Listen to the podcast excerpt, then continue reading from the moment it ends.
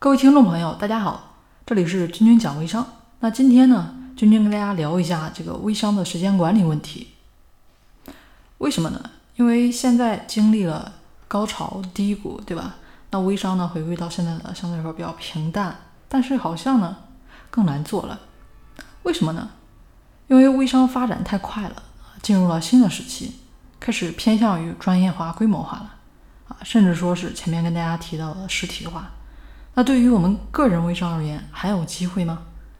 啊，答案呢是肯定的啊，因为微商呢其实绝大部分也都是个人微商。那同样的个人微商，同样是一天二十四小时，除了我们之前分享的各个维度、各个层面的竞争 PK，其实归根到底呢，还是每个个人微商你的效能的 PK，也就是你时间管理的 PK。因为对于我们每个成年人来说，最珍贵的东西就是时间。所谓提高效能，就是提高单位时间的价值。那具体我们应该怎么做呢？首先呢，如果是完全碎片化的时间啊，我们就去做一些碎片化的、不需要动脑的事情。比如说我们在路上等人的时候，就可以顺便回一个客户的消息，或者代理的咨询。那等地铁的时候呢，我们可以刷朋友圈呢，发几条软广告，或者说发一两个段子。这是碎片化的时间。而且呢，是完全碎片化的时间，不需要动脑，很简单。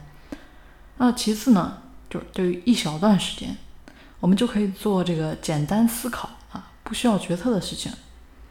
比如说，我们洗完澡啊，睡觉之前呢，可以检查一下代理的朋友圈，这个代理有没有按照我们之前的指导去发圈啊？啊，比如说吃午饭的时候，可以跟几个关系好的代理呢交流一下啊，目前遇到的问题。那吃完午饭呢，可以去读一篇关于这个行业分析的文章，比如说关注一下我们中心微营销，这里面呢就是告诉大家，我们中午吃完午饭啊，大家可以做这些事情。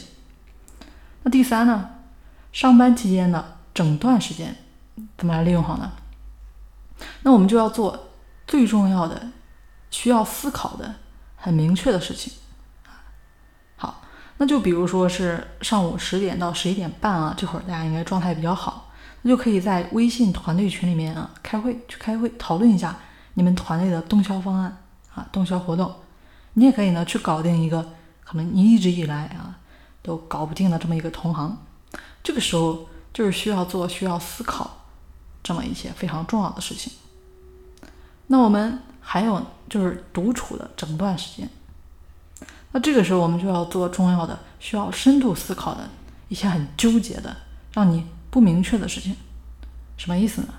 比如说，我们晚上独自一个人的时候啊，有时候呢啊有这个一两个小时的时间，对吧？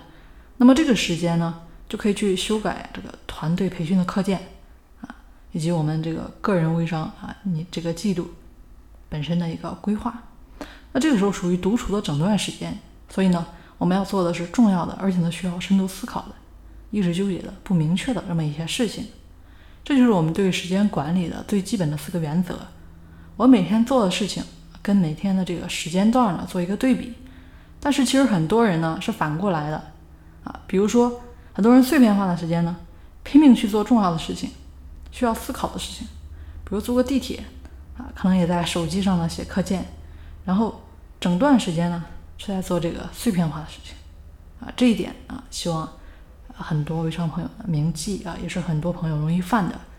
比如一整个上午啊，都在刷朋友圈，都在跟朋友圈的人互动回复，甚至有的呢还在看新闻啊，这有问题的。为什么？前面我讲了，大家做微商一定要注意，发朋友圈的时间只能占我们微商每天时间的极小部分，我们更多的时间是在沟通、做规划。啊，无论说是一对一的沟通，还是说一对一沟通之前的规划，甚至说是公开课，其实目前呢最能够锻炼微商快速成长的方式了，就是对外呢开公开课，这是很多人忽略了一点啊，也是很多人做反了。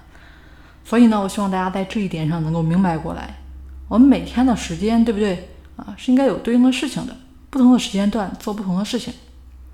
好了，今天呢就跟大家说，先说这么多了啊，也欢迎大家。订阅我们的节目啊！如果说大家在微商的路上遇到了困境，或者说是一些困难的话，也欢迎大家添加我的微信三零四九三九六七。我们下期节目再见啦！